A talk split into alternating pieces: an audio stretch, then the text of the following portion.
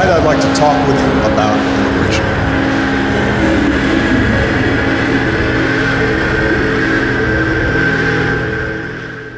Quel est notre ennemi?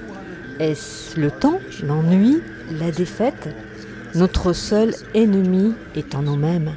Il est notre propre ennemi intérieur, notre propre défaite face à ce qui nous entoure. Mais n'est-ce pas une erreur de définir un ennemi? Référence à Crasse.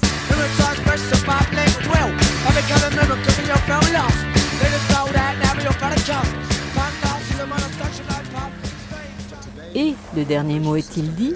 L'espérance doit-elle disparaître? La défaite est-elle définitive? S'il y a bien une chose qui nous semble sans ambiguïté dans cette phrase du célèbre personnage de l'histoire française qui lance un, un certain appel lors d'un 18 juin toujours en guerre, c'est bien cette croyance en une forme d'utopie qui verrait toujours des jours meilleurs pour tout le monde. Enfin, presque. Parce qu'il faudrait encore que tout le monde soit d'accord et accepte de détruire l'opacité, ce filtre de la réalité, cette authenticité, celle-là même qui tente de nous détruire et de consumer le peu d'énergie qui subsiste.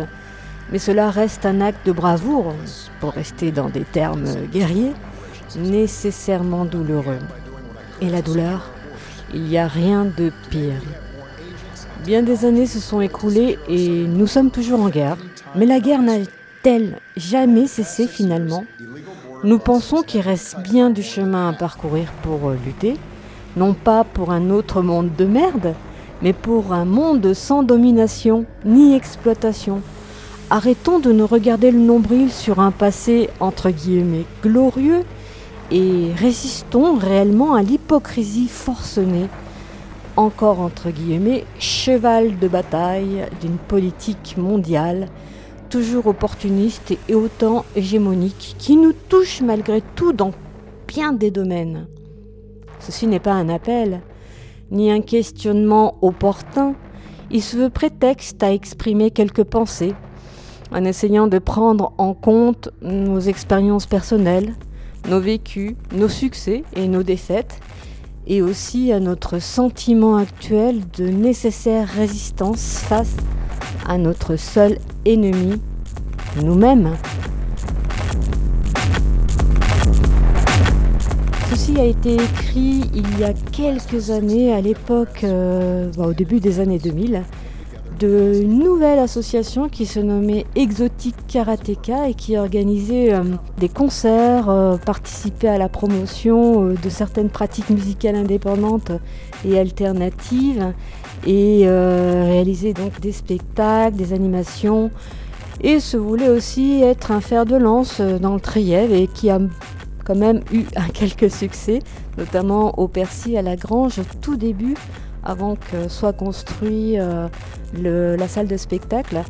Il y a eu quelques concerts en 2004 notamment. Le premier c'était Protestera. Ce- cet appel euh, euh, a été aussi déclamé sur les ondes de Radio Montéguy à l'époque, notre émission, parce qu'on existe depuis ce temps-là dans Radio Falafel. Voilà, c'était sur RMA, c'était le mercredi.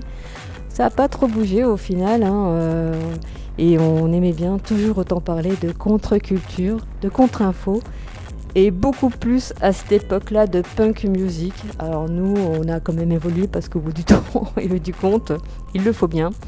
Mais sachez que, voilà, en ces temps euh, assez alambiqués et où guerriers, où on nous martèle euh, sous des ordres martiaux, euh, ben voilà, non, non, non. Le propre ennemi, c'est nous-mêmes, c'est notre façon euh, de penser, en quelque sorte, de de- d'envisager le monde sur notre propre confinement, mais aussi sur le post-confinement qu'il y aura à faire pour effectivement retrouver enfin des bases solides, anticapitalistes, et aussi, pourquoi pas, bah, qui sait, autre chose, à vous d'imaginer. Si vous voulez réagir, n'hésitez pas à nous écrire sur radiofalafel.lavache.com.